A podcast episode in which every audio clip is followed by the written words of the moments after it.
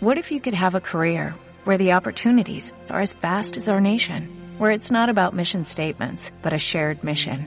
At U.S. Customs and Border Protection, we go beyond to protect more than borders, from ship to shore, air to ground, cities to local communities. CBP agents and officers are keeping people safe.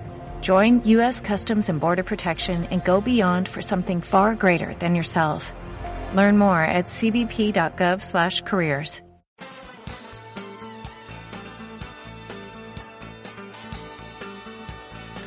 Hola a todos y bienvenidos a un nuevo episodio de Simplemente Amo. Aquí estamos con Pali. Hola, tanto tiempo. Y tenemos que celebrar que cumplimos la meta del Instagram. Ya, por mucho, yo creo que ya. Hablando yo sola. tenemos, no, no sé cuántos tenemos, pero eh, síganos en Instagram, simplemente como podcast. Acabamos de llegar a la meta que teníamos. Y sabéis que yo creo que por celebrar, entre comillas, eh, deberíamos hacer los especiales que llevamos hablando desde el inicio del podcast, o sea, o hablar de los Jonas o hablar de los el especial Crushes.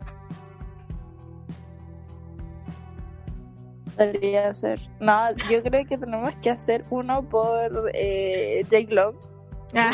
occidental, dado que varios de los seguidores que tenemos ahora es gracias a él. Y me encanta porque si ustedes no han escuchado el capítulo de Spider-Man, por favor vayan a escucharlo porque hay una referencia a Jake Long muy buena. Sí, sí, sí. Hoy voy a, voy a hacer de eso el otro ring. De eso lo voy a subir. sí, así que es para que vayan a escucharlo. Si es que... De hecho, Jake Long, con la escena que es, bueno, si no siguen Instagram, vayan y vayan a ver el reel de Jake Long como que todos dijeron que básicamente eh, se pusieron a pelear.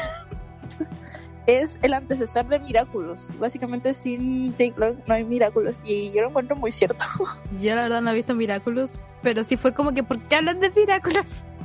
yo sí he visto Miraculous y es muy verdad. Demasiado verdad pero yo prefiero la historia de amor de eh, Jake Long. Que una, una, fiel a, a sus hombres, a sus primeros amores. Sí. Y, y, no sé, yo prefiero, hay un fandom muy grande en Miraculous. Yo le digo la Miraculous a veces. pero a mí igual me gusta, a mí me, igual me gusta, yo creo, igual que es por esa como nostalgia de Jake Long, que se parece. No sé, pero volviendo al tema. Ah. bueno, ahora nos, no sé cómo pasó, pero ahora nos siguen hombres y eso es intimidante. es como que, sí. ¿cómo ahora voy a dirigirme a ese público? Eh, bueno, acá esto es una especie segura para todos, pero obviamente nosotros vamos a seguir criticando a, a, a esta a los hombres de población eh, sí. nada va a cambiar, así que si quieren cambiar nuestro nuestro algoritmo o lo que sea, síganos en Instagram, solamente podcast otra vez. Sí. Es. Bueno, en este Hoy vamos a hablar de película. Eh, ¿Quieres presentarla tú? No, usted, dígalo. Bueno, bueno eh, si entra este episodio ya van a salir, y en el título ya sale, pero. Pero igual, necesita presentación.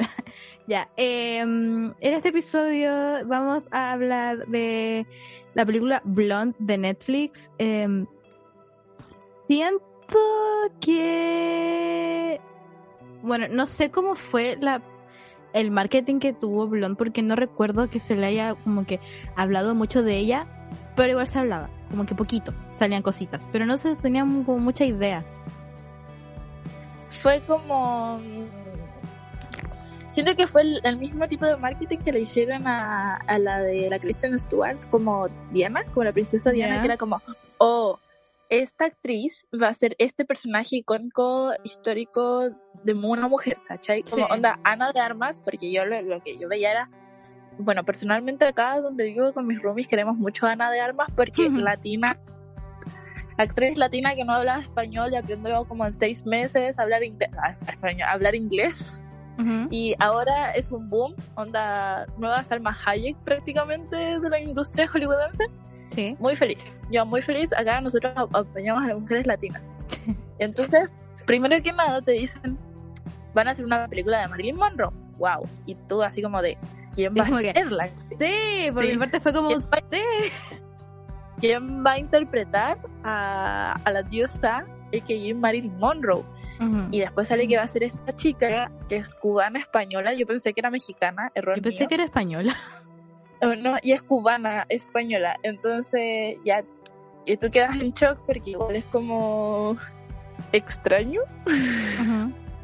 Entonces, después empiezan a salir las primeras imágenes de Ana de Armas y se ve muy linda. Igual empezaron como cosas sobre los pupilentes que ella usaba porque ella tiene los ojos como avellana. No los tiene café, así café casi negro, no.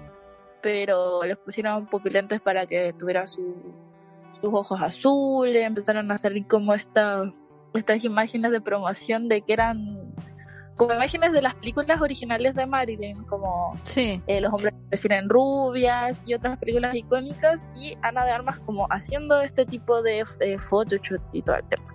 Y eso era lo que tú tenías de, de la película, que se llamaba Rubia, básicamente. Sí. No sé si te pasó, pero yo no sabía que esta película ya se había estrenado hasta que vi un, creo que fue un reel que era la escena del Happy Birthday Mr. President. Oh, no, no, no. No, era otra. Era la de um, I wanna be kissed by you, just you, nobody else but Ya, esa. Eh, era la escena de la película, pero yo pensé que real era Marilyn. Y de hecho, bueno, no sé si te habrá gustado o no te ha gustado, pero como que no me sentí conforme con, o sea, el trabajo de Ana Darmas en la película 10 de 10 pero no, me, no me sigue gustando como que la hubieran escogido a ella, no sé, como que no se me acercó tanto a mí. Aparte de eso, el cómo se hizo la película, pero de eso es otro tema, ya. La cosa es que yo no estaba em, como de acuerdo con la elección de Ana, pero eh, vi esa escena y te juro que pensé que era el video real de Marilyn Monroe. Y decía así porque ya. Y después veo que, que como que se le rompe el personaje y grita y manda a todos a la y yo así como que, ¿cuándo pasa esto? ¿Qué está pasando? Esto no es el video que yo recuerdo. y de efecto Mandela. y no, pues era, la película y decía que, ¿qué? ¿Qué? Y ahí fue como que, ok, tengo que ver la película. Y, pero igual tampoco estaba muy conforme, o sea, muy con la idea de verla, si tengo que verla. Hasta que vi que estaba a, a Jim Brody me pasa esto que me confundo con el Adam Brody, entonces si me confundo, perdónenme. No es mi culpa que se llamen casi igual. Ya. Eh, estaba el Adrian Brody y dije, la veo. Después estafada salió como a la media hora de película, pero bueno, la vi. Yo la verdad, desde que dijeron Ana de Armas, Marilyn Monroe, yo dije, voy. pero no vi el tráiler, como que yo veía estas fotos donde salía él con, con el uno de los esposos de Marilyn Monroe, el director creo. Y, ahí yo decía como, oh, qué bonito, o sea, como que salían estas fotos y estos videos, yo no vi ningún tráiler, no vi ningún tráiler. Y cuando empezaron a decir así como, ay, la van a estrenar en el Festival de Sundance, ay, hubo una ovación de pie de 10 minutos a Ana de Armas por su interpretación y nada, yo dije, wow, ya. Después salió, yo, salí, yo sabía que salía en septiembre, yo la vi hace poco, hace una semana creo, porque vi que duraba casi tres horas. Y eh, de eso me he quejado todo el año. Todo el año me he quejado de Y es porque en pleno 2022 ahora todos quieren hacer películas de tres horas, dos horas y más. Como que siento que eso hubiera servido mucho en pandemia porque teníamos mucho tiempo libre, chicos. O tiempo para ver películas, pero ahora no. ahora no, o sea, siento que, que no, que es como que, ¿por qué? O sea, entiendo igual como que debe ser algo de la pandemia, que ahora todas las películas duran más de dos horas y media, pero no me gusta, no me gusta, siento que, que usan mucho ese recurso de, de, no poner diálogos, como que poner más, pero son, al final se sienten como planos vacíos, como que la última vez, eh, es una queja que tuvo con Batman igual, que es como que la hicieron, la alargaron demasiado, siento que fin, o sea, fácilmente se pudo haber recortado media hora de película o más. Mm. Con, puro, con puros planos o tomas que no, aportaban nada. En este caso, siento que Rubia es como un paralelo, o sea, como algo similar a Spencer. Pero, pero Rubia es, no sé, no sé, no sé, no sé. Es una experiencia, podríamos decir. Podría ser es una experiencia. Em, pero vamos por parte. esta, como dura tanto, me di el tiempo de anotar. wow. Porque dura 2 horas 40, 2 horas 50, 2 horas 40 creo yo. Yo la vi en tres partes de... Sí, la vi en tres partes. Ay, no, Güey, me acaban de... Pero... ya. Ya. Primero, como en toda película que se trata de un ícono femenino, yo decía, eh, ¿cuánto se van a demorar en desnudar a la, a la Marilyn? ¿Cuánto se mm. van a demorar en mostrar particularmente los senos de Ana de Armas? Porque siempre cuando a una mujer le dan un papel importante, la desnudan. Obviamente, acá anoté, se demoraron 40 minutos en desnudar a Marilyn, es decir, en mostrar un primer plano o un plano de sus senos. Mm. Eh, segundo, esta, esta película está basada en una novela de una señora que, que, hizo como un fanfic de Marilyn Sí. Y eso no, no me acuerdo si sale como en la película si basada en la novela de tanto. Yo no tengo recuerdo de eso. No, yo tampoco. Que que mucha gente dice, esta película está basada en esto, no es que haya pasado todo de verdad. Y eso es lo otro que hay muchos rumores que uno sabe quién es Marilyn Monroe por, por sus fotografías, obviamente.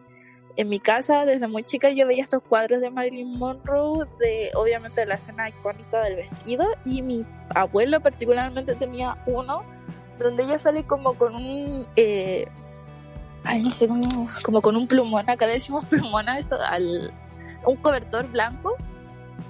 Ya. Una foto así. Sí. Como que ella, eh, supongo que estaba desnuda, pero con un cobertor como blanco, una sábana, no sé. Pero esa foto, como que yo tengo recuerdos de eso. O sea, después te, te cuentan que actriz, ves sus películas y todo.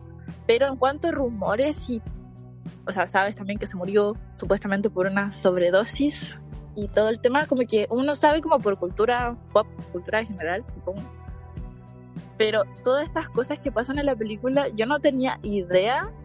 Y te, te explican que es como, no, todo esto es como del libro. Así como, todo esto se inventó.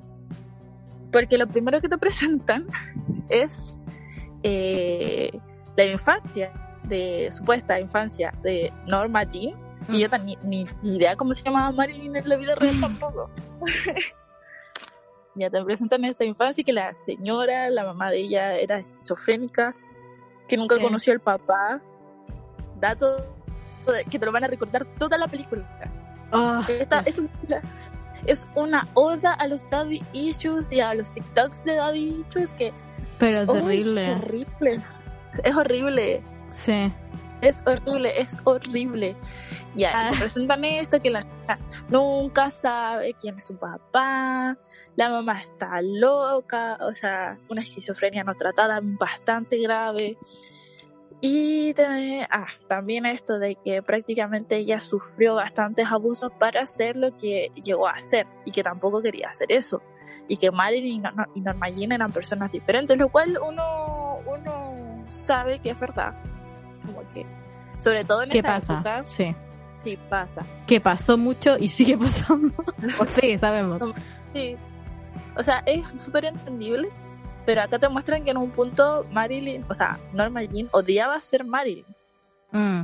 También se muestra, bueno, siento que toda la perspectiva de esta película está tan mal planteada, pero ya, sigamos con el, con el y lo vamos a intentar ir por partes cronológicas porque como ya repetimos dura casi tres horas esta película. Ya te Mira, eh, antes de que sigas con el hilo para partir por lo menos con el inicio y dar un poco mi, opinión de lo que estaba.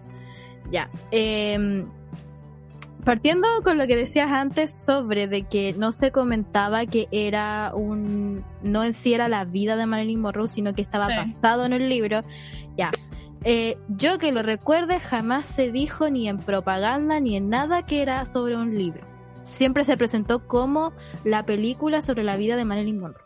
Como que nunca se especificó ni nunca se aclaró ni nada de que era un libro que se inventó una historia ficción sobre lo que podría ser Marilyn Monroe. Jamás lo vi. Entonces, em, ya partimos con eso, ya, la, la puse a ver y de por sí el título de la película me trae un poco de conflicto porque es rubia y al principio es como que ya, sí.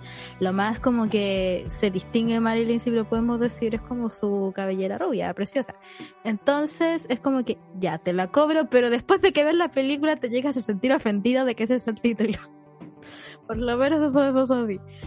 Eh, te quería preguntar, pero yo creo que ya lo vamos a decir a medida que vayamos dando nosotros las opiniones. Era, ¿te gustó la película o no te gustó la película? Por lo menos para, para, mí fue como extraño.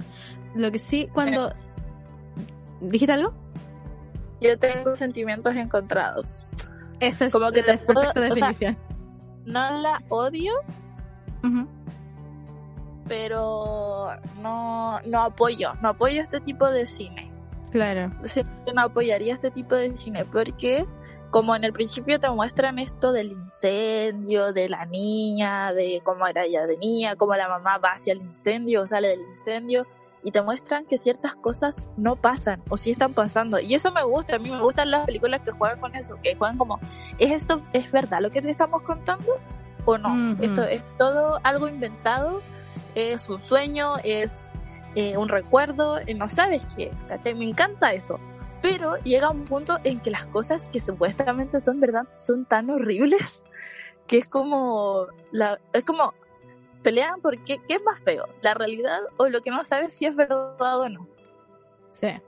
Y, y, y sabiendo que está basado en algo que supuestamente pasó, es súper trágico, porque encima es un, no estamos hablando, ya, si fuera una película X, yo creo que sería una gran película, así como de si no fuera de este personaje que, que existió, obviamente, obviamente sería como más entretenido y te diría, bueno, bacán, la narrativa, o sea, no sabes si es verdad o no, juega los planos, voy a seguir diciendo que muy larga, pero no sé, hubiera sido como una película, ya, no sé, sigamos viendo este director o no sé qué, pero como está basado en la vida de Marilyn. De una persona real. De una persona real, quedas así como de... Em, y la metáfora acá, ¿cuál es? ¿Cachai? Sí. Entonces, eh, siento que es eso, más que nada. Porque al final creas todo esto a base de la imagen de una mujer que tiene ya posicionado su estatus en la historia como de la cultura pop. Entonces como que sí.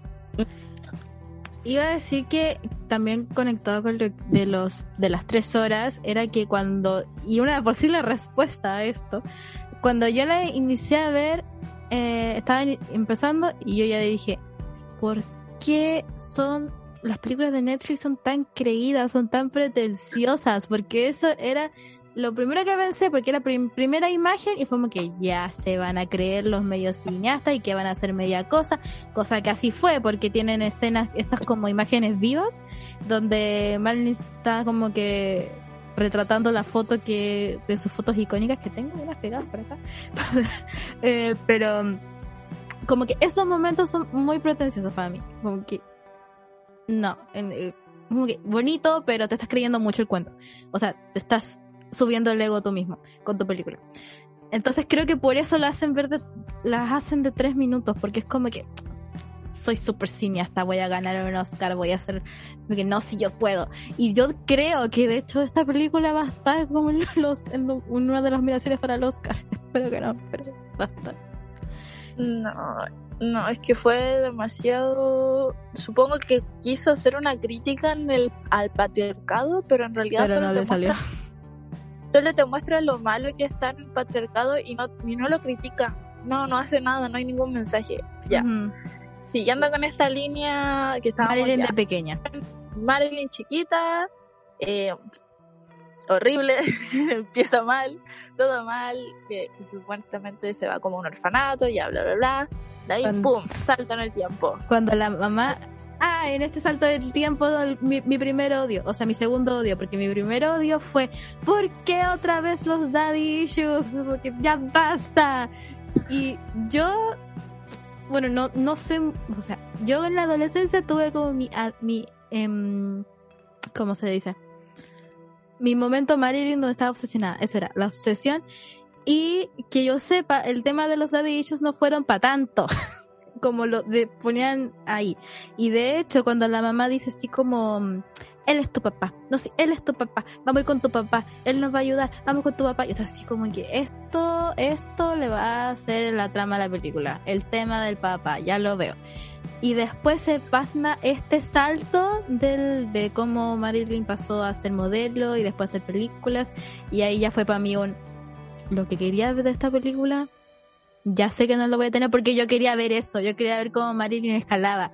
Y no lo voy a tener. Porque yo quería ver cómo partía en la Segunda Guerra trabajando en, la fábrica y de que alguien la descubre y diga, oye, ¿quieres hacerte fotos conmigo? Y que pasa que empieza a ser modelo con su pelo castaño y después va a hacer transición. Yo quería ver eso. Pero no, pero no, pasamos de, literal, chicos. Me dolió. Em, trigger one. Pasamos de, de Marilyn chiquita a una escena de violación, básicamente. Mm. A una escena de violación que, por lo que me he informado, no fue real. No fue real por el primer papel de ah. una película. Lo peor es que es gráfico. Es gráfico y volvemos a lo mismo. No sabes si fue real o no fue real. Pero acá lo hacen ver que, que pasó qué pasó, qué pasó. Y después un trío con los hijos de Chaplin y el otro no sé quién es.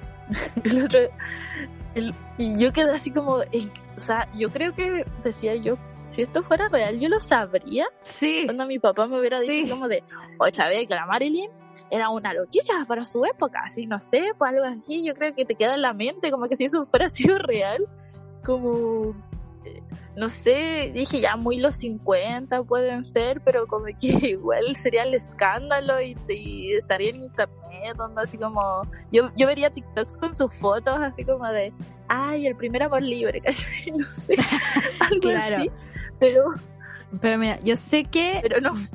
de lo que recuerdo, porque esto es algo que me pasó mucho en la película, que yo con la, información que yo tenía de mi obsesión de adolescencia, eh, yo decía, así como que, ¿será que todo lo que investigué está mal? Y como que, no sé. Un test de cultura pop de Marilyn para ti. Claro, yo estaba así como, ya, puede ser que yo hace como... Ah, soy una fan, soy una pausa.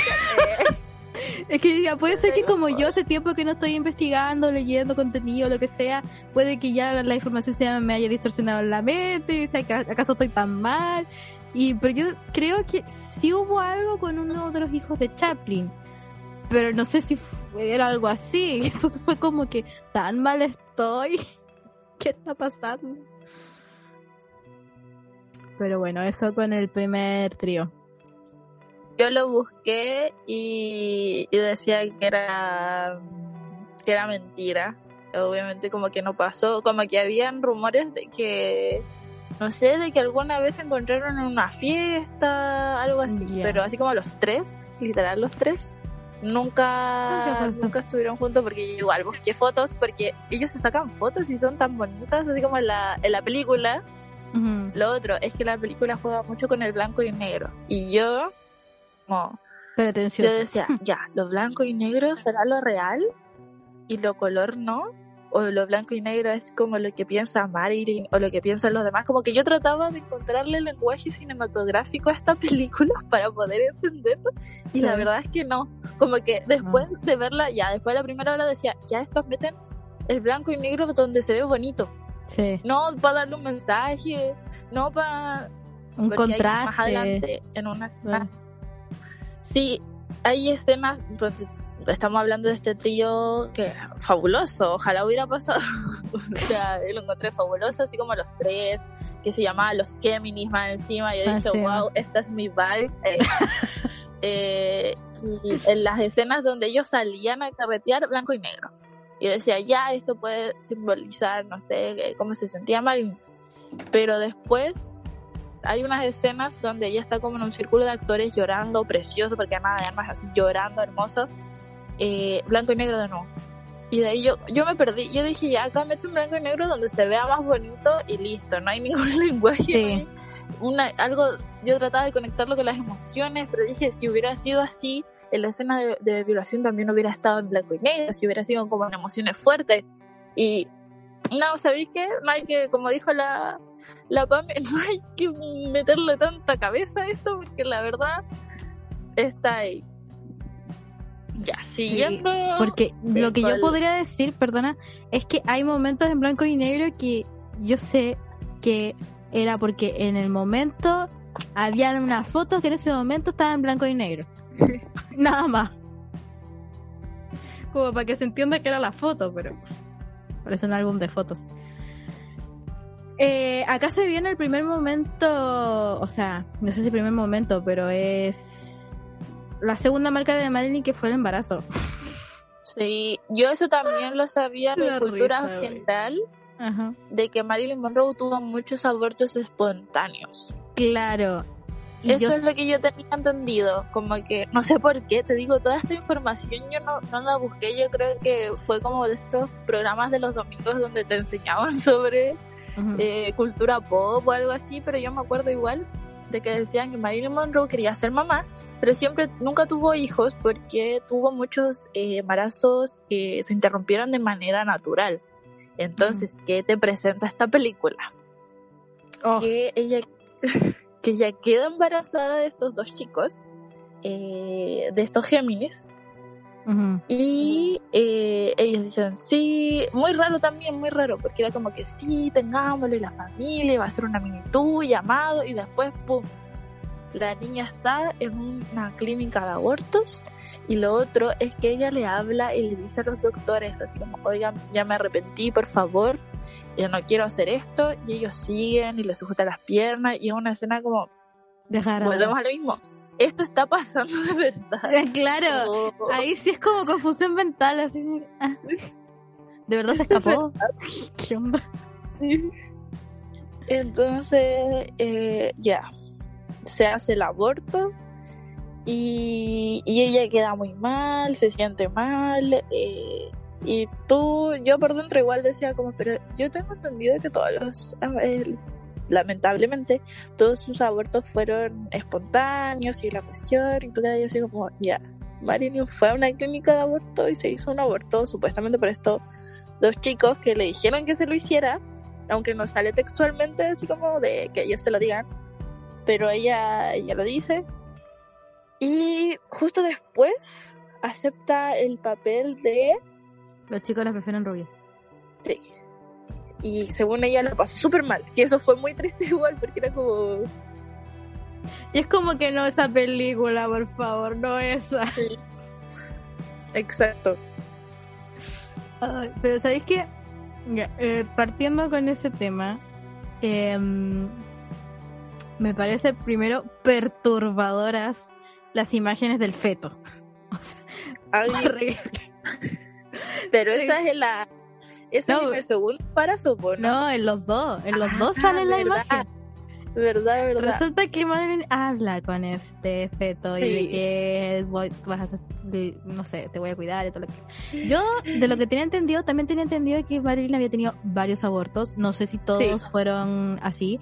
Porque también sé de que Marilyn, eh, bueno, no sé si, creo que también ella como que Em, ¿Cómo se dice?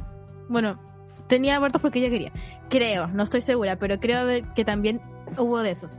Entonces, yo de las intenciones de Marilyn por ser mamá como que nunca me enteré, pero eh, cuando yo tenía esa información, pues entonces fue como que pues, pero ¿cómo Marilyn quiere ser mamá así como tan desesperadamente siendo tan joven y estando como en el bus de su carrera? En el pecho de su carrera, sí. Claro, entonces fue como que Marilyn querría eso, no, no, no lo sé si ahora sería el momento. Pero bueno, después empieza a hablar con el feto y, ahí fue como que... Ah. Sí, lo otro es que hay tomas vaginales, onda, tomas de adentro de su cuerpo. Claro. como tú ves al doctor, onda Bob, tú eres el feto que está saliendo de su cuerpo. Y ya mis opiniones controversiales vendrán en el segundo. No, porque yo ahí que le dije, ya, onda, muy pocas veces, en muy pocas películas ves tomas desde dentro del cuerpo y generalmente son por un mensaje. En este caso el mensaje era Cuídame, mami. Sí, épale mi piernita.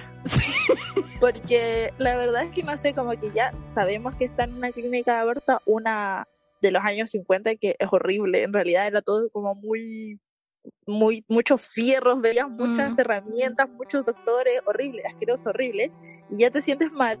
Más encima ves el feto, que es literal, el épale mi piernita, no hay como mucha diferencia realista.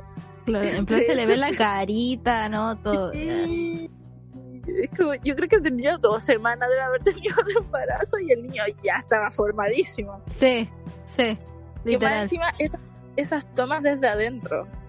Entonces fue así como, esto ya, esto es un insulto, básicamente es un insulto. Ya, No, pobrecita. yo ahí veía que se vería mal con el público de el público feminista y dije, ay, vamos, vamos, vamos mal. Acá tú te metiste solito. Sí, Había miles de maneras. Tú quisiste hacer esto. exacto. Básicamente, y ahí te das cuenta que fue dirigido por un hombre. Sí. Sí. ahí te das cuenta que ¿Cuántos la años tendrá? fue dirigida por un hombre. Voy a, voy a buscar al director. Ya, continúa. Pasa esto eh, muestra la película de los hombres la prefieren rubias hay muy poco muy pocas escenas en realidad de ella cantando. Y cuando pasa este aborto ella termina la relación con estos dos chicos que se veía muy tierna se veía muy la verdad mucha química entre los tres. Se veía como muy real Brad Pitt fue productor de la película. Ah, Listo. el funado del momento. claro. Eh... Ay, qué horrible, ya me dio rabia. Ay, ya no me gusta esta película. Es que la verdad yo no tengo muy, no sé por qué, pero hay como una parte de mí que no le gusta a Brad Pitt. Así como que lo rechaza. Es como con Ryan, Ryan. No es Ryan Reynolds, obviamente, el otro Ryan. Gosling. El, sí, el de The Notebook me Sí, carga también, no sé por qué, pero mi cuerpo lo rechaza. Ya, a ver, eh, pausa. Eh, An- Andrew Dominic es el director de la película. Es australiano, nació en Nueva Zelanda. Tiene 55 años. Ahí está la Mm. explicación. Nació el 67. ¿Qué otras películas tiene? Eh, veamos.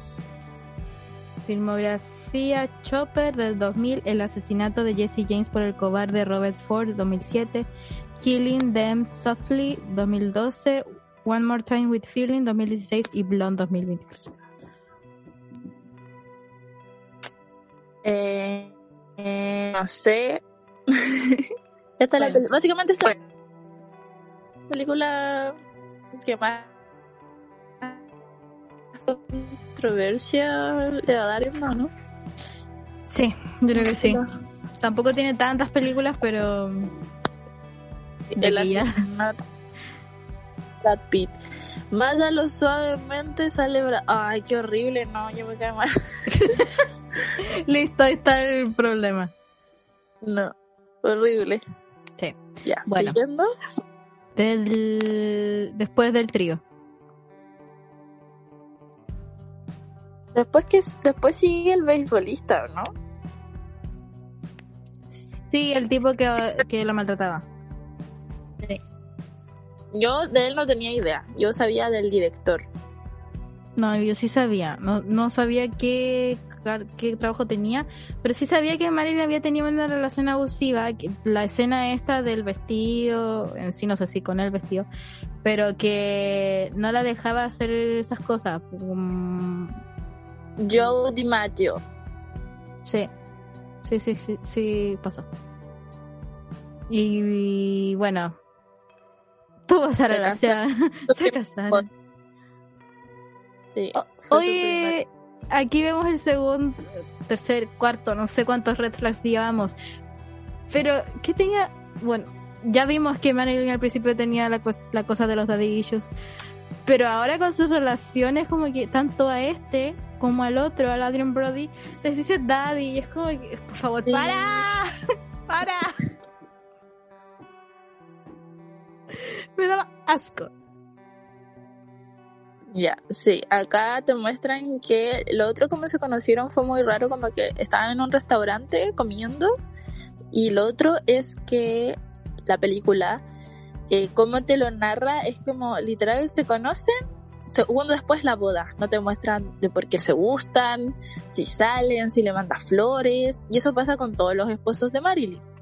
Sí. Espera, ¿estamos hablando ahora del, del, Adrian o el, ah, el del Maggio? Sí, del abusivo. Porque ah, es como, y después ya va a una premier donde se ve fabulosa con su vestido blanco y ahí es cuando en este, en este lapsus donde él va, donde ella lo conoce, llega la primera carta del papá. Ah, sí. ¿Te acordáis? Eh, ya llega la primera carta del papá, supuestamente. Entre comillas. Porque, porque igual yo dije, ¿por qué le cree? ¿Onda puede cualquier persona hacer eso? si es tan famosa y recibe tantas cartas, obviamente cualquiera que sepa así, ay, esa niña no tiene papá. Hola, soy tu padre, te amo mucho y me encanta verte en el el, en el cine, no sé qué, estoy muy orgulloso de ti, me voy a seguir contactando.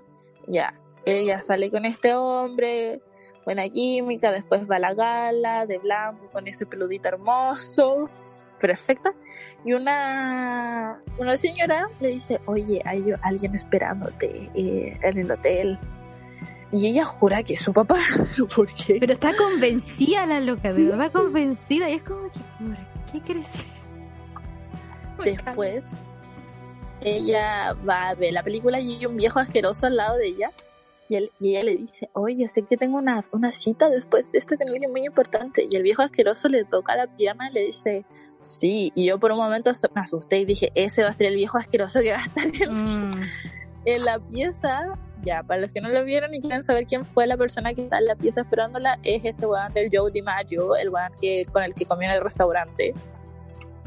Y ella está decepcionada porque tú la ves caminando por todo el pasillo, obviamente en una escena sí. necesita necesaria, con unos ojos así, de los... ojos de Ana de Olmo son como de, de borrillito, así. Y tú ves su carita así como de, ay, voy a ver a mi papá, así como que... Lo voy a, conocer, sí. Claro. Oye, quería ver a su papá y está este weón ahí para y dice sorpresa. Y la otra así como, really? Ah. Sí, bueno en esta escena, el loquito le pide matrimonio, que era lo que había dicho para Y ella, como dice que sí, pero fue como que mi papá. Fue como, ah, ya bueno. Ya bueno. No, papá, pero sí hay matrimonio, algo así. Y bueno, ahí tienen esta relación donde pasa lo de que ya, comenté, la escena, la película, la escena del vestido y también lo han mostrado, no sé si tú has visto esta foto del detrás de escena, donde está esta escena y están todos sacándole fotos del detrás de escena y grabando y todos los hombres. Supuestamente, según la película, esto pasó en una calle de verdad, como que lo grabaron en una calle de verdad, lo cual no sé si sea real. Y lo que dice la PAME, que no especifica qué pasó, es que ella al llegar tampoco sé por qué él sabe, supuestamente si esto pasó en una calle real y, y harta gente le sacó fotos, como que te dice, mostraste tu ropa interior como una mujerzuela. Onda, si han visto esta foto, tampoco es que la Marilyn anden con la ley, Claro. eh, como que él le dice así, eres una inserte Inserte insulto descalificativo hacia la mujer. Hacia la mujer, sí y le pega. Y tú quedas así, wow. Pero ah, y lo otro desconcertante es que le diga a Daddy, que ella dijo la ah, Sí, pero antes. de esta escena pasaba que los de mm, los Chaplin eh, le enviaron unas fotos a este loco como no sé si extorsión así como que págueme o lo revelo que eran las fotos que ellos le sacaron a Marilyn. Y pues qué creen obviamente está desnuda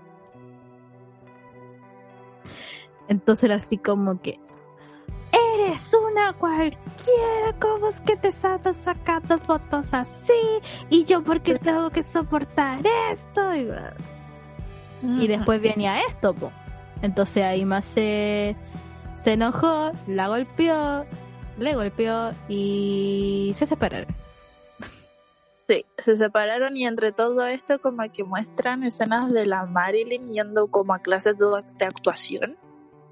Y un plano que sí se me quedó en la mente fue uno que ella va como al sindicato de actores y el calendario que usan es uno de una foto de ella de su época de pin-up, donde sale ella con los pechos descubiertos y ella se queda viendo esa foto. Y pudieron haber hecho algo bacán con eso una, una escena de la Marilyn arrancándolo para dar cuenta de que a ella no, le gustó hacer ese trabajo, si ese era el mensaje que querían dar, o, o de ella, no sé, pues llorando como la han hecho llorar toda la película, o algo así como, no sé, de ella reclamando de, oigan, ¿por qué si yo vengo acá? O no sé, ella así como, no sé, cualquier otro mensaje así como, oye, qué bacán que usen mi foto, no sé, como cualquier tipo de, de reacción, pero ella solo lo mira y después entra a esta sala donde están haciendo esta este supuesto, ¿cómo se dice? improvisación. Para, para este papel que en realidad tú no sabes si es ella, básicamente porque es como ser la mamá de ella, como una persona como que mentalmente inestable, con una hija que no quiere. Y te muestran, el segundo esposo fue director, ¿o no? Sí. Ya te muestran estas escenas que van intercaladas, porque igual la narración de esta película no está tan mal como la estoy haciendo yo. no, sí, yo creo que está igual. Eh, no, es igual, es igual. Pero la verdad es que a mí, por lo menos, me complica porque como que no te muestran exactamente cuando se, se separó como de los de los Chaplin y se fue con el loco. Entonces sí, te, sí, sí, sí te dicen que ya que terminó con el, el otro loco, el, el abusador, porque te dicen que se separaron porque él la golpeó. O sea que hubo maltrato, eso literal lo, lo están diciendo los medios. Y después se va con el otro loco que no sabemos cuánto tiempo estuvo soltera o cómo llegó a conocerlo, nomás sabemos que están almorzando juntos en un local y, ella le dice, oye, pero esta podría ser esto. Y después no sabemos tampoco cómo se separa de este loco, entonces ya es como que, ¿qué está pasando? ¿En qué momento se, cuánto tiempo pasa de una relación a otra? ¿Qué, ¿Cómo se separaron estos locos? No sé, como que ahí está así como que, ok, ok, ok. Y ya, siguiendo con esto, ella va como a este sindicato porque quiere ser una actriz más seria desde, desde que estuvo en esta relación abusiva donde este igual le decía prácticamente que era un pedazo de carne, como que era una prostituta de los medios. Como que le decía así de, oye, tienes que buscar papeles más serios donde te cubras más, no puedes ser así. Onda, eh, si ella quiere, dale, ¿cachai? Pero no podía decirle eso y empezó a tomar clases de actuación, hizo esta... Yo no he visto esta película, no sé si es real tampoco esta yo creo que sí, obviamente, pero no he visto esta película más dramática de la Marilyn, ahora me dieron ganas de verla porque la escena que hace en, esta película de cuando ella llora y como que todas dicen, la Marilyn actuando en un papel dramático, como no, no después llega, sí, después llega el director que es el actor de el... Adrian Brody. Sí, él. El pianista. Eh, sí, el pianista. Eh, la ve y dice, esta es mi... No, inserte nombre del personaje de la película. Sí. Y primero ya, tú dices, ya, un director. Tú te sabes la historia de que estuvieron juntos ya. ¿Cómo, cómo lograron esto? Ellos van a almorzar a estos lugares donde sirven desayuno y cena. Mm. Y ella le dice, este personaje me gustó mucho porque se parece mucho a esta novela. Y de acá viene mansplaining. Muestra su intelecto. Ay, ¿quién te dijo de... Sí. ¿Quién te dijo de esa novela y de mi obra? O sea, ¿quién te dijo esta, esta cosa? Y la otra así como de, yo la leí. yo, yo dije, wow, esto se parece mucho a este libro onda como que básicamente como una persona como tú, onda actriz, ex modelo pin-up y rubia, y rubia, sí. Puedes saber de libros y leer libros, o sea, no. No puedes entender mi complicada obra que está básicamente plagio ese libro, lo hizo como ya, pico. Ay, pero, ya, eh, em, y pum, se casan. Literal es como ahí viene esta secuencia que esta sí yo la encontré súper bonita. Como que le dice, oye, ¿cómo te puedo decir? Eh, dime... Ah, mi internet está mal. Ah, dime mi amor. Ya, pum, se casa. Sí. se casan y tienen una casa en la playa y. Y embarazada de nuevo a la Marilyn. Claro. Aquí ya empieza el momento heavy. en sí, primero decir lo bueno. Estoy hablando yo sola, ¿cierto? No estás hablando tú, ¿cierto? No. Ah, ya que escuchaba ruido.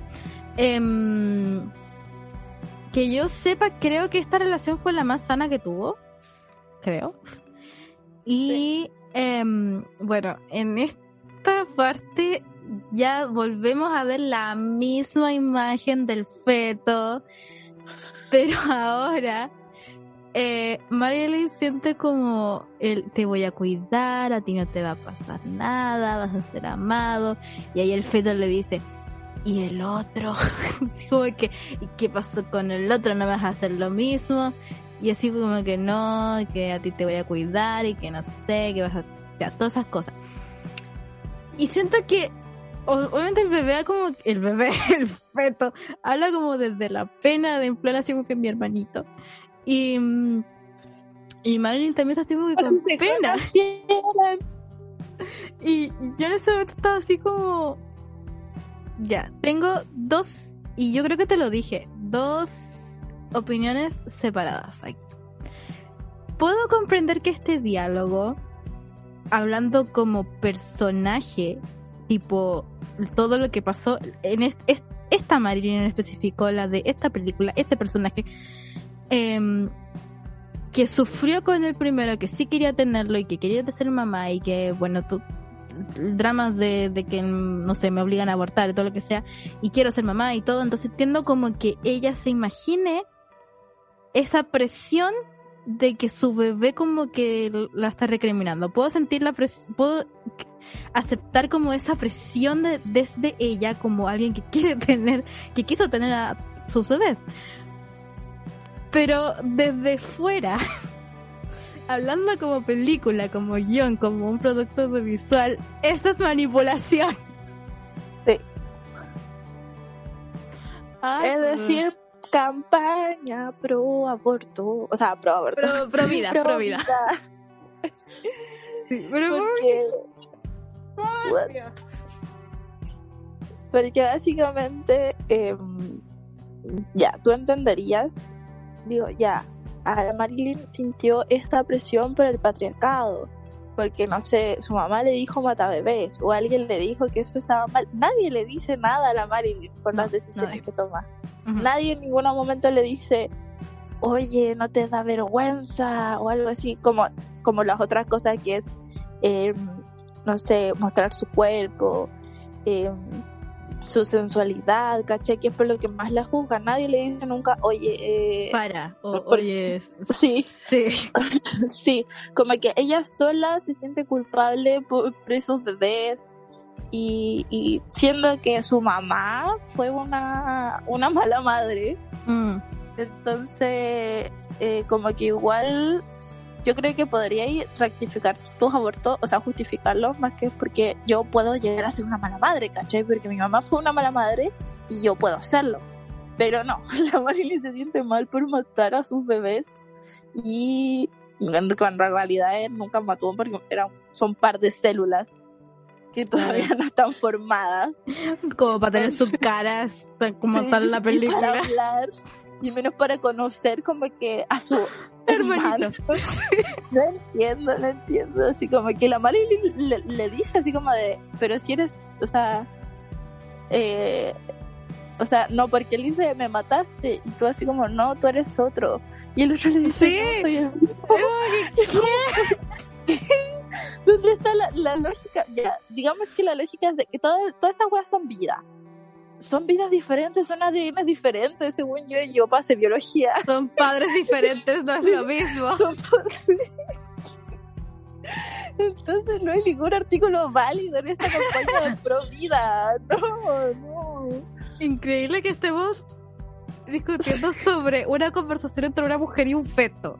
Sí, gracias Andrew, no sé cuánto. Y Brad Pitt, obviamente. Siento que hablar de la conversación de las rocas de todo al mismo tiempo tiene más lógica que hablar de esto. Sí, obviamente, tiene todo un trasfondo. Pero esto es real. no. Esto no, como que la Marilyn tratando de defenderse con un todo horrible. Más encima que se ve tan linda en esa escena con ese vestido y su pelito rubio y no sé, me encanta. Ya. Tristemente, este bebé lo pierde de manera natural. Claro. Y sí, sí dolió ese, ese aborto. Sí. Ese sí, sí dio pena. Pero sabéis que, no sé, yo estoy sospechando que Netflix llegó a escuchar este podcast en un momento. Pronto lo voy a decir. Pero Netflix, si quieres poner un, eh, un argumento, no, no sé si un argumento, pero una, un personaje pro vida. No, no lo pagas así. Ponle, no sé, una que se esté viendo al espejo la pancita y le dé pena, se ponga a llorar, pero no sé. No, conversación. No, es que de verdad yo creo que, que vieron ese video de Pale mi piernita, por favor. ¿De cuál? De Lepale mi piernita se. Ah, sí. ¿Qué es esto? No. ¿Por qué me haces esto? Yo creo que no sé. Ahí, se inspiraron en ese. Pésimo. O sea, todo se puede hacer de manera más sutil. O sea, como pobre Ana de Armas, que creo que ya había firmado y ya se había gastado la mitad de su sueldo cuando fue así como de, ahora es cuando le hablas al feto y le dices, oye, tú no eres el mismo que el otro. Qué horrible, pobrecita. Y todo esto con una cinematografía que, como digo, es pretenciosa. Es como que, no, si somos bacanes, somos bacanes. Mm. Pero a todo esto destacar el trabajo de Madermas porque, como yo lo vine diciendo en el principio, ella no sabía hablar inglés y en ningún momento tú le encuentras un acento diferente. De hecho, la voz se me hace muy Marilyn, así como, como muy pausada. No sé si pausada, pero como muy dulce, nice. Sí. Inocente. Exacto, muy 10 de 10. La peluca, no sé si era peluca. Yo creo que era peluca. Debería ser peluca. A veces se veía muy falsa. Sí. Siento yo, demasiado falso. Como que era ya, entiendo que sea los 50 y que los peinados se hayan hecho con un montón de químicos que hacían que el pelo se te viera así, pero cuando va así como, ya me voy a adelantar al final, cuando va así contra el cartero y está recién levantada, muy Marilyn Monroe, serás amiga, pero no se te movió ni un pelo, ni uno. ¿En qué escena me habías dicho? La del cartero, la del final. Ah, ya, ya, ya, ya. Sí. Ya, pero volviendo a esta huerto, ella lo pierde, ella va a decirle a su esposo y terminan, onda, se separan. Claro, porque se supone que ahí le da la depresión, esto de que ya no voy más y, y, empieza a consumir. Y de hecho, como que está ya en estas paradas de que está consumiendo y todo, y está viajando en películas y ya como que no puede. Y está esta escena de la que yo dije al principio, la de I wanna be kissed, ya. Y le da el breakdown emocional y todo eso. Y el esposo, el esposo, yo diría, la llama y le dice, oye, ven a casa, si sé que estás mal, pero no sé. Y, es como que la llamada de él es lo último que sabemos de esa relación. Sí, fueron como diálogos muy cortos de esa relación. Fue como eso, casa de playa, amigos, eso llamada y después viene la como que la mayoría quería ver esto pero la relación con es claro espera imagínate mi decepción porque yo vi esta película por él y duró qué qué duró de esta película menos de una hora te odio Netflix bueno continúa viene eh, el rumor más grande este chisme sí se lo sabe todo el mundo, me lo sabía yo. Mm. Se lo sabe todos. Que fue el affair o supuesto affair entre Marilyn y el, sí. Y ya. Tú, yo, no sé, yo tenía esta esta imagen también de Kennedy de que era una no sé si buena persona, ningún presidente de, Estados Unidos se puede considerar buena persona. Bueno, acá somos Team Obama, Obama pero tampoco podemos decir que, haya sido perfecto. Tampoco podemos defenderlo de todo lo que no sabemos que haya hecho. Sí. Según lo que entendí, Kennedy era propulsor, ¿se dice propulsor? Sí. De los derechos como antirracistas, como que él quería en esta en esta época del 50, donde estaba todo segregado, él quería unir a la nación, por así decirlo. Ya. Entonces, eso es esa es la perspectiva que tengo yo, por eso lo mataron. a Puede ser. Eh, era una persona con ese tipo de visión, además que era bastante joven. Mm. Entonces, esa era la visión que tenía de este caballero eh, también sabía de este supuesto affair, pero acá te lo muestran como un viejo de mierda, literal. Y, y no sé qué pensar porque no sé, fue, no sé, esa escena fue demasiado, si ya todo lo que hablamos fue choqueante, eso fue como ya, esto es demasiado, pobrecita, por favor. Y eso que es toda su participación, ni siquiera se le ve la cara, pero es como toda su participación es eso. Y es como que ya, yo creo que, al, si bien yo quería ver lo que dije al principio de ella como su camino a ser la gran actriz que fue, eh, yo creo que si hay gente que vio esta película fue también por el chisme, así como que ya, ¿cómo fue que pasó? Pero es como, parte de mí decía, no se van a atrever, se van a atrever. Y pues, no sé, creo que tampoco se atrevieron. Pero sí fue como que, ¿y eso fue todo?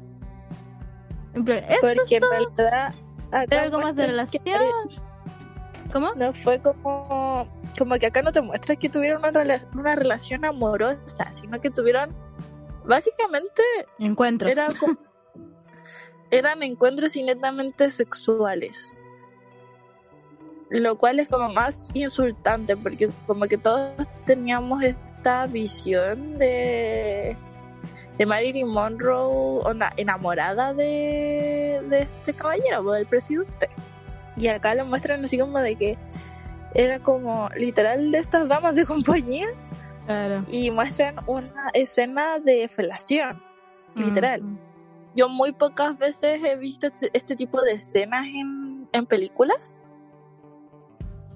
y esta es horrible, la verdad esta es horrible, la ves como encima después ves, de nuevo vemos a este recurso de que no sabe si es real o no, de que sale, obviamente esto no era real, pero sale como este primer plano de, de ella eh, haciéndole sexo oral a Kennedy en un cine.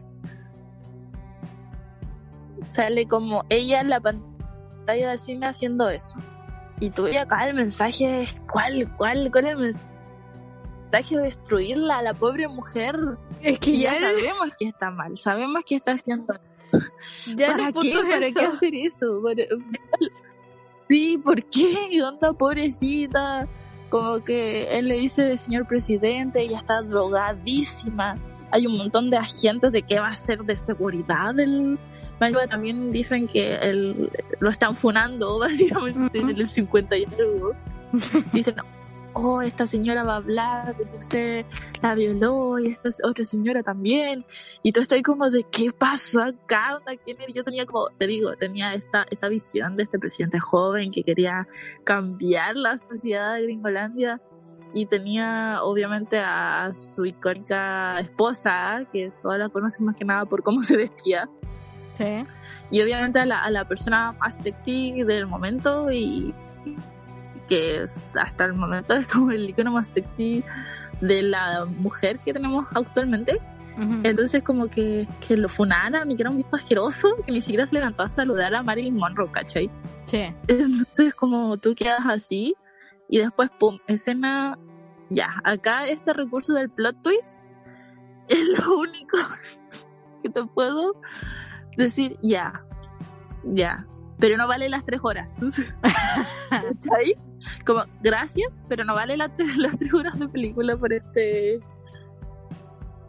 por, este plot twist que podríamos decir. Ya. No, chicos, si ustedes están diciendo, ¿pasó algo más con Kennedy? No, literal es eso. La usaron para, para chupársela y, y chao, como que es el mensaje de, de, la película de la relación de Kennedy con Marilyn fue eso, no fue nada más. Ni siquiera te muestran el Happy Birthday, Mr. President, y es como... Nada, nada no pasó. Supongo que ya fue como mucho drama con ese vestido, lo vamos a saltar.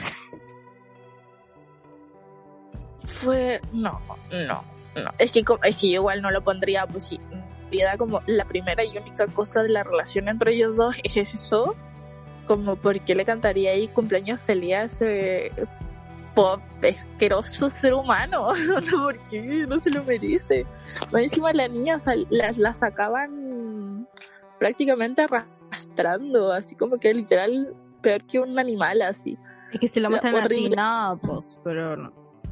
No sé, como que pudieron partir con el Happy Birthday Mr. President, después no sé, cómo eran las cosas por dentro, qué sé yo. Quizás también que la hubieran, hubieran llevado obligadas a cantar la canción también.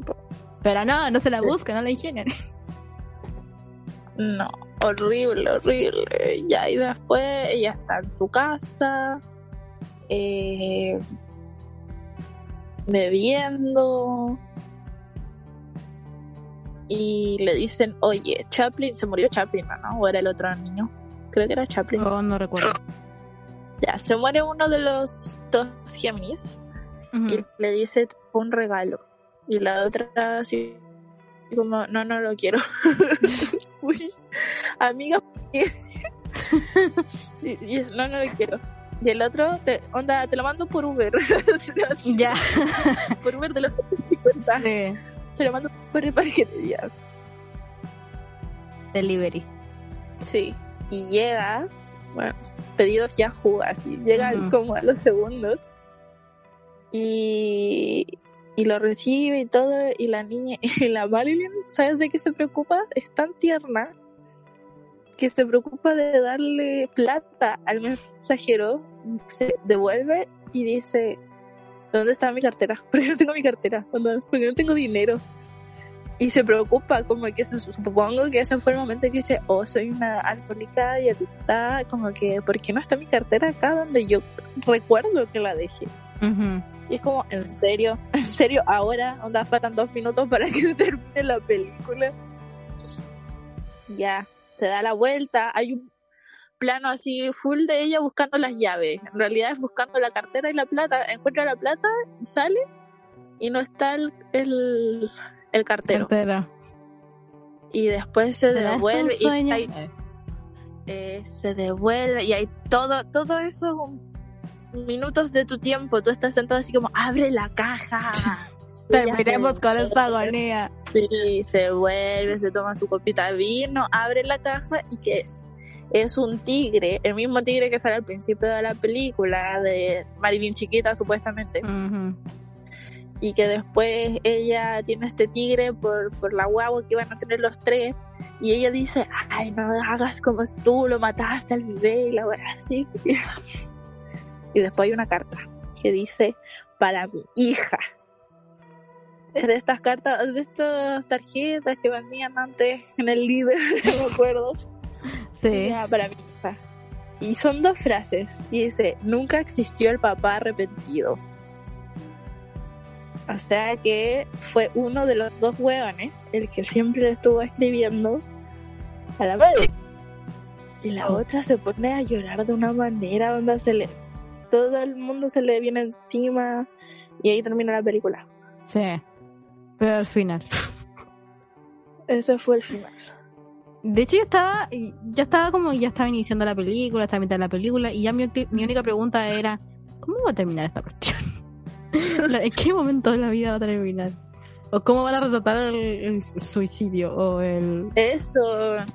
Es como... Mira, pudo ver pudieron haber tomado tantas direcciones y tuvieron que tomar daddy issues y aborto. Onda, lo menos interesante. Ah, los de los daddy issues fue lo peor. Fue así como podrías haber tomado ya. Fue la esposa de quien que la mandó a matar. Claro. fue la fue la mafia de Hollywood porque habían rumores de que muchas de las películas de Hollywood eran eh, auspiciadas por mafias de distintos tipos. Ya, podría haber sido, no sé, una mafia, o fue un carrete de Hollywood donde ella consumió algo y salió mal. Y se intoxicó, Eh, no sé. Se intoxicó. Podría haber mostrado también cómo eran las fiestas de esa época. Yo nunca he visto ninguna Sí. película donde retraten los carretes hollywoodenses. Onda, me estáis mostrando que Chaplin carreteaba con Marilyn Monroe. Onda, me encanta. Me encanta Sí. Vogue de los 50, ¿cachai? No sé. Pudo haber sido tantas direcciones distintas. O mostrarme qué tipo de drogas. eh, Porque al parecer ella tomaba como muchas pastillas para dormir y alcohol. En, la película porque no se inyecta nada, no fuma nada, o sea, fuma cigarro. Pero tantas direcciones que pudo, pudo haber tomado y se fue por la historia de una niña triste y triste porque creció sin papá. Ay, qué rabia eso. Es que es minimizarla tanto. yo- no es que tengas que conocer tanto a Marilyn como para darte cuenta que ella como que no le gustaba hacer su trabajo o no era una persona alegre. Como que siempre se, se la veía como carismática, no sé si eso se la fingió o no, porque esa puede, puede haber sido una de las facetas que la que se pudo haber tomado la película, en plan cómo usa el personaje de Marilyn para venderse, pero que ella igual lo disfrutaba, o sea, igual le gustaba que la mirara en que la, fuera a la fiesta o, los, o lo que sea, ella igual lo gozaba. Entonces era como que, ¿por qué la haces tan depresiva? Por Dios, deja de que... Para de llorar, por favor, para de llorar. Por favor, porque donde tú en el mismo, o esa foto donde sale con la reina Isabel, que Exacto. todos dicen que, que se supone que estaba prohibido usar escote, y ella va y usa ese escote porque fue su decisión. usar. Muéstranos eso, esa, esa Sí. Acá no, acá vemos a una Marilyn triste, una Marilyn que siempre quiso aprobación, más que nada que hacía todo, no porque ella quería, sino Y valoración de hombres. Sí, Y lo otro es eso de que a todos les dijera daddy. ¿Por qué poner eso? ¿Por qué hacerlo? Sí. Es como que, que te quede claro que tiene daddy issues. Exacto. Y, y fin. Y, y, ella no pregunta tampoco porque dice, ah, yo ahora voy a este a este lugar donde están todos los actores. Podría preguntar. Nunca lo hace. Nunca lo hace. Oye, ¿tú has visto a un hombre así, de tal y tal? No. No lo hace. Ella espera que se comunique con él, como lo, lo ha hecho todas las cartas. Tampoco pregunta, oye, ¿cuándo, a qué hora llegan estas cartas? ¿De dónde vienen? Porque se supone que para enviar las cartas tienes que poner un remitente. Claro. Y nada, nada, la película deja todo eso, todo eso Pero- abierto, pero Igual, yo no sé si es por esto que no estaba enterada de, de si es que tenía daddy issues la de Ryan Marilyn. Porque yo sabía que cuando ella era chiquita, en plan norma, eh, tuvo un padrastro, pues de hecho llegó a tener el apellido del padrastro, entonces como que... Dude, your work is... ay, pobre Marilyn, que en paz descanse, qué bueno que no está bueno para ver este Eso iba a decir. Eso iba a decir. Qué bueno que no está para ver esta basura. Exacto, pobre Ana de Armas, yo creo que ella hizo lo que hizo porque era una buena oportunidad, un buen proyecto para una para una, una actriz en ascenso. Por Todos los- sabemos que ella no tiene la culpa. Lo bueno es que de todas sí. las críticas, todos dicen como, ya, tendremos Nada más tuviste". TKM, el resto Sí. sí, pero no sé, yo creo que por la de hecho yo no me fío de cuando dicen, "Ah, este actor tuvo una ovación de tantos minutos en el Festival de Venecia." Y es como que todos tienen una ovación de tantos minutos, es como que ya no me lo creo. Pero eh, creo que por eso, porque al parecer como fue tuvo esa ovación, eh, sí va a estar. No, puede que pase a la recta final de las nominaciones a los Oscars, no, no sé. Me da. No, creo, impresión. espero que no como mejor película, sino como mejor interpretación. Claro, como mejor actuación. Puede ser. Sí, Mejor porque. Pero no como mejor guion o mejor película, no. No. no, ni mejor fotografía, eso sería un insulto. Sí. Es que la fotografía, como te digo, en el momento este donde está con el Adrian Brody, esposo número, pareja número 3, esposo número 2, sí es bonito, pero no. Pero no se entiende nada. Vestuario puede ser. Me gustó todo. todo lo maquillaje. Maquillaje. Ojalá sí lo ganen, porque tiene muchos cambios de vestuario. El único que más se repite creo que es como ese Bill negro que tiene con pantalones. Mm. Que es como el que más grabaron. Sí. Pero... Igual faltan más películas. Yo creo que The Whale también va. No, faltaron muchos momentos. Me hubiera gustado verlas con, con más mujeres. Porque encima Marilyn interactúa con puros hombres. Me hubiera encantado verla con Jane Russell cuando filmaban eh, Los hombres la prefieren rubias. Nada, nada. Todas, las películas Marilyn con hombres. Sí, no, no. Y por más que sea como que esa es como la queja, es como que, no, pónmela con Jane Russell. Dime por qué Jane Russell está cobrando más que Marilyn, no sé. ¿Por qué le pagan más a Jane Russell que a ah, Marilyn? Eso también, porque Marilyn se queja en un momento y dice, yo voy a ganar cuánto, tres mil dólares, que es nada. Yo creo que ahí no era nada y ahora es menos que nada. Mm. Y lo acepta igual. Claro, y incluso dice, es ofensivo porque yo soy la rubia del título de los hombres las tienen rubias y es como, y me pagan menos, pero... Fue como el ah. único atisbo de Marilyn. Claro. Pero igual cuando le dice como al, al esposo número dos, como de leí el libro, onda, ¿qué? Sí. Eh, ¿Qué crees que no puedo leer? Para finalizar ya con esta review crítica hate a, este, a Blonde, iba a decir que una de lo que empezaba a decir antes, o sea, lo que he dicho antes sobre de que le veía sentido el título, pero después de terminar de la película es como ofensivo y es eso, porque ven a Marilyn en esta película de una manera tan superficial, tan melancólica, que es como que, y más encima nombráis la película Blonde. O sea, es que te pasas.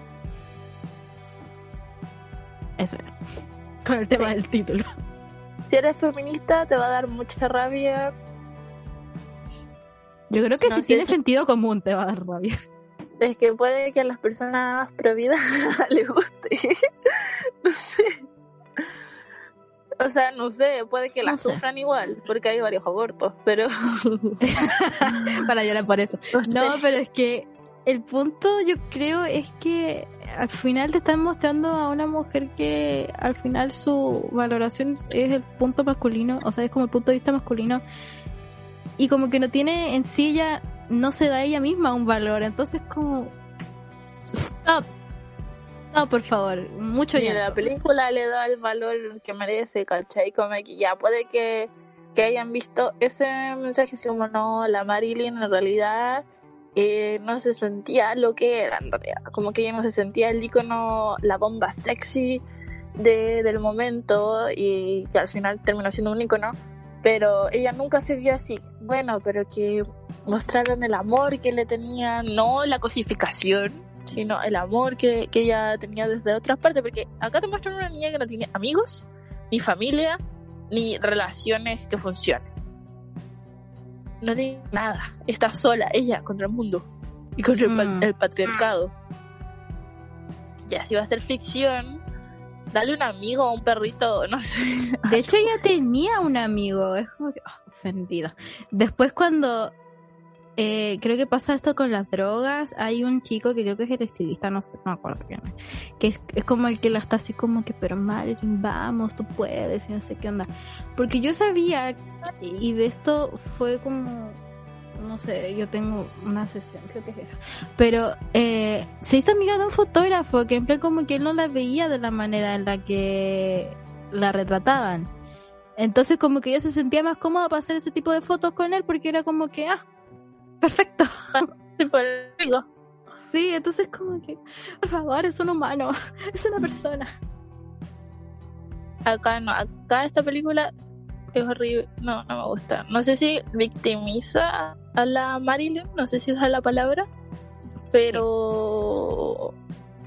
Pero no, no, si a ti te gusta algo, ya sea su fotografía, su película, te, va a dar pena. te va a ofender. Te va a dar, sí, te va a ofender. Y lo peor es em, que en comparación con Elvis, que salió este mismo año, más rabia porque las películas hacia hombres que se han hecho biográficas y que han ganado premios los glorifican son son este tipo de películas que los recuerdan con cariño como un tributo con cariño y acá esto está hecho no está hecho no no sé o sea pudo haber sido una crítica al patriarcado pero en realidad fue una campaña prohibida.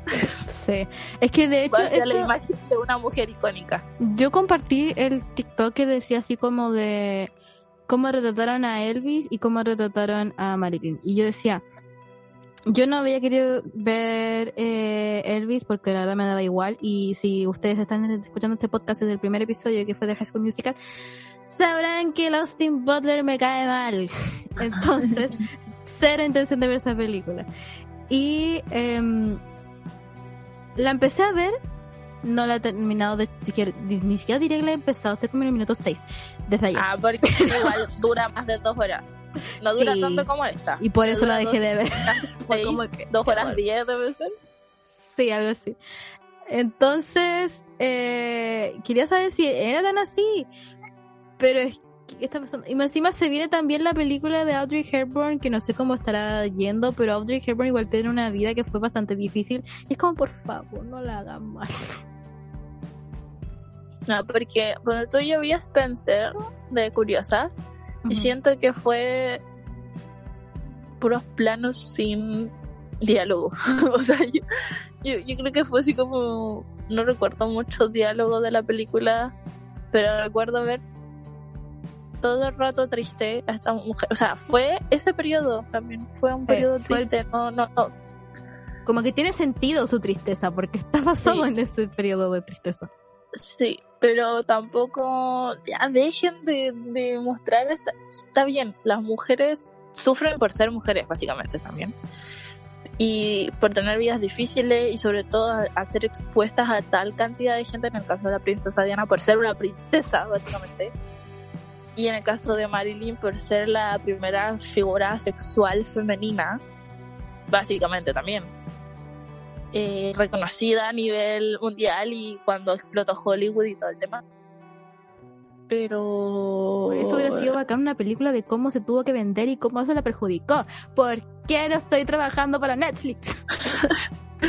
en vez de dar eh, sí a mí igual me a mí igual me gustaría ver una película de la princesa Diana de lo que fue antes de del Carlos del actual rey mm. y no solo su periodo princesa triste ¿cachai?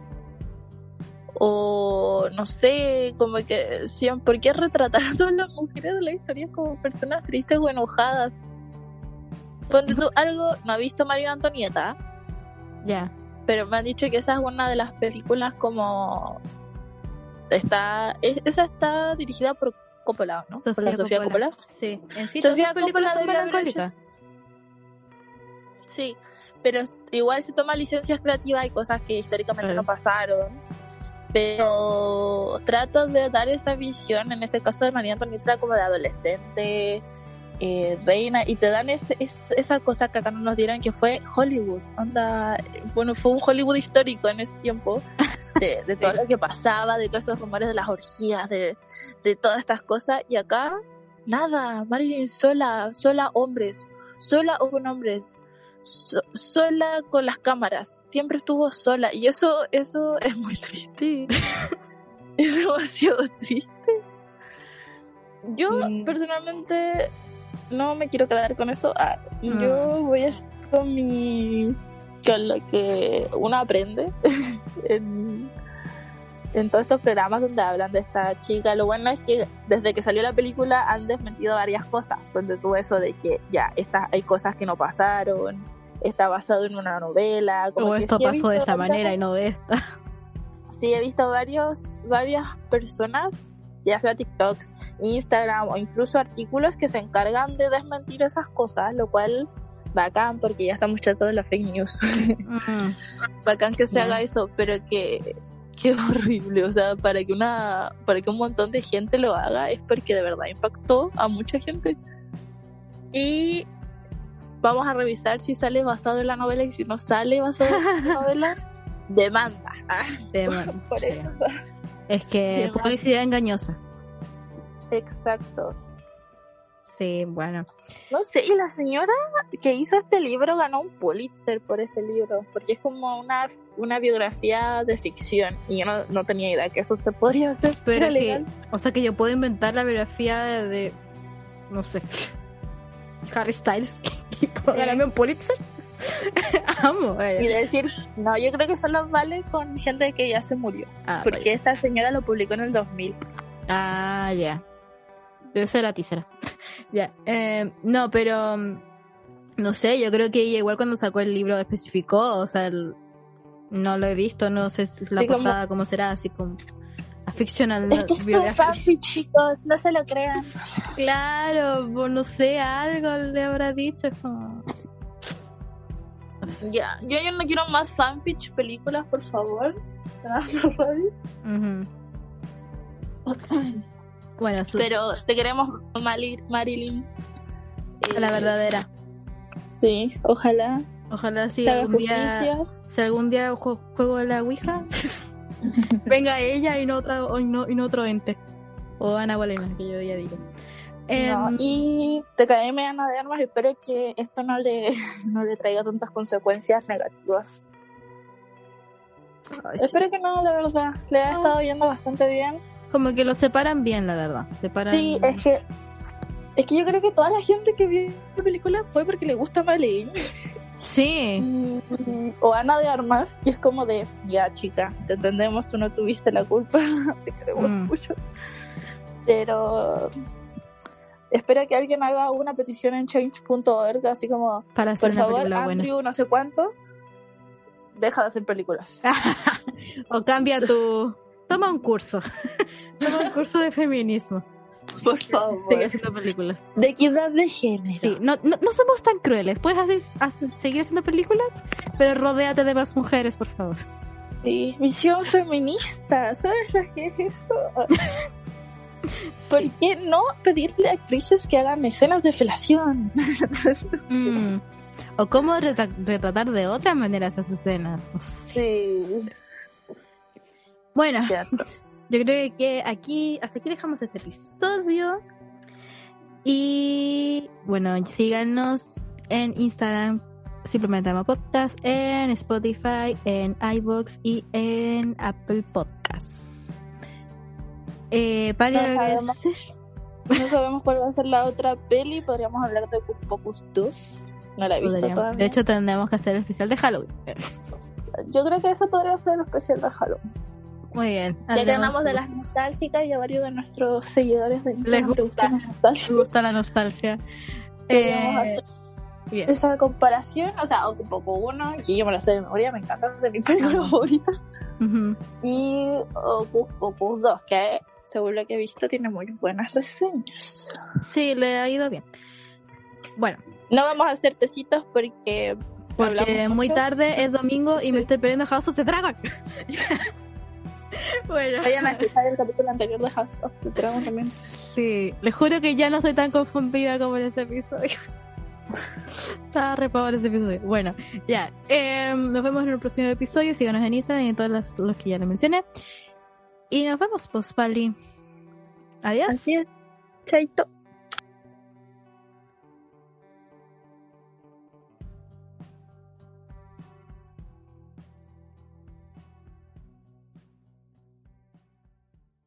¿Te preocupas por tu familia? Entonces, ¿por qué darles solo huevos ordinarios cuando pueden disfrutar de lo mejor? Eggland's Best, los únicos huevos con ese delicioso sabor fresco de granja, además de la mejor nutrición, como 6 veces más vitamina D, 10 veces más vitamina E y 25% menos de grasa saturada que los huevos regulares, además de muchos otros nutrientes importantes. Así que, dales los mejores huevos. Eggland's Best, mejor sabor, mejor nutrición, mejores huevos.